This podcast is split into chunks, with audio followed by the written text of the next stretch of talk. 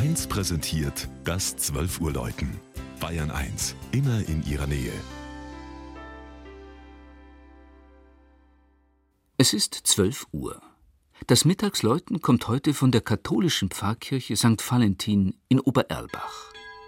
Regina Fahndal über das hübsche 600 Einwohnerdorf im mittelfränkischen Landkreis Weißenburg-Gunzenhausen und seine Kirche.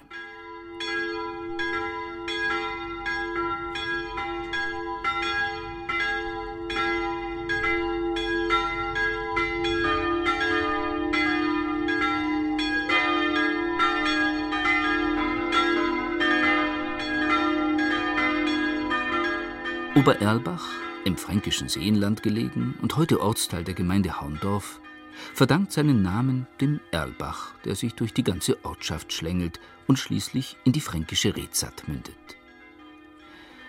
Zum ersten Mal erwähnt ist der Ort in einer Urkunde aus dem Jahr 1284, als Teile des Ortes an das Eichstätter Hochstift verkauft wurden.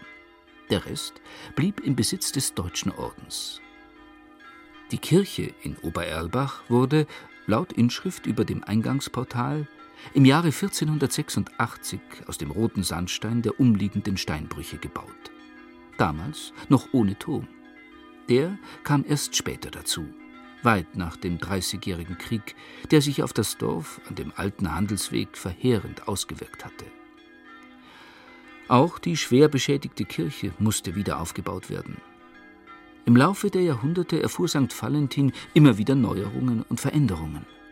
Zum Beispiel hat man 1962 den neugotischen Hochaltar durch einen echten gotischen Flügelaltar ersetzt, der die 14 Nothelfer zeigt.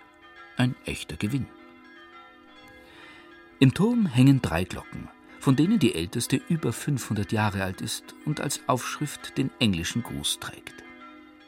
Da das mittelfränkisch-ländliche Umfeld von Obererlbach sehr stark protestantisch geprägt ist, könnte die weit verzweigte katholische Kirchengemeinde Obererlbach mit ihren 800 Mitgliedern sehr gut als Diaspora-Pfarrei bezeichnet werden.